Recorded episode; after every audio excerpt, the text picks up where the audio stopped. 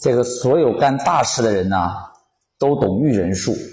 什么是驭人术呢？就是看透人性、激发人欲、征服人心的手段。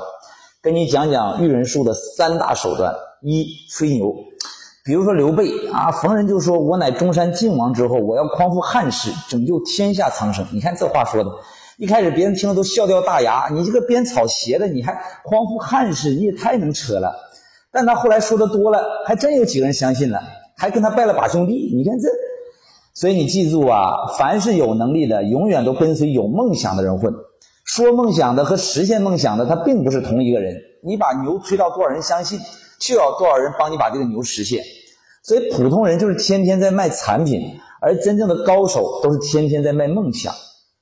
第二招分钱，你吹牛是有保质期的，你要通过分钱来兑现你说过的话。所以钱上必须要大气，否则谁还相信你吹的东西了？当然，分钱不是拿你口袋里的钱来分，而是拿新赚来的钱。分钱分错了，反而会养出一堆白眼狼。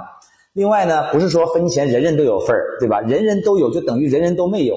你要让强者吃肉，让弱者连汤都喝不上，拉大贫富差距。人是因为有落差才产生动力。第三点，制衡术。你的强者肉吃多了，他就会膨胀啊。这个时候你就要你就需要打压他和制衡他。所以做老板心要善，但手段必须要狠。创业初期的老陈会成为你发展后期的障碍，因为老陈资历老、收入高，跟你都混得太熟了，太了解你过去的样子了，就会越来越放肆，失去敬畏。要想让老陈持续有动力，就要拿刺头开刀，杀一儆百。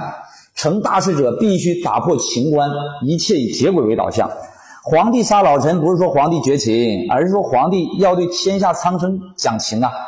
凡是被小情小爱困住的男人，都会变成女人眼里的废物。所以你要讲大情，舍小情。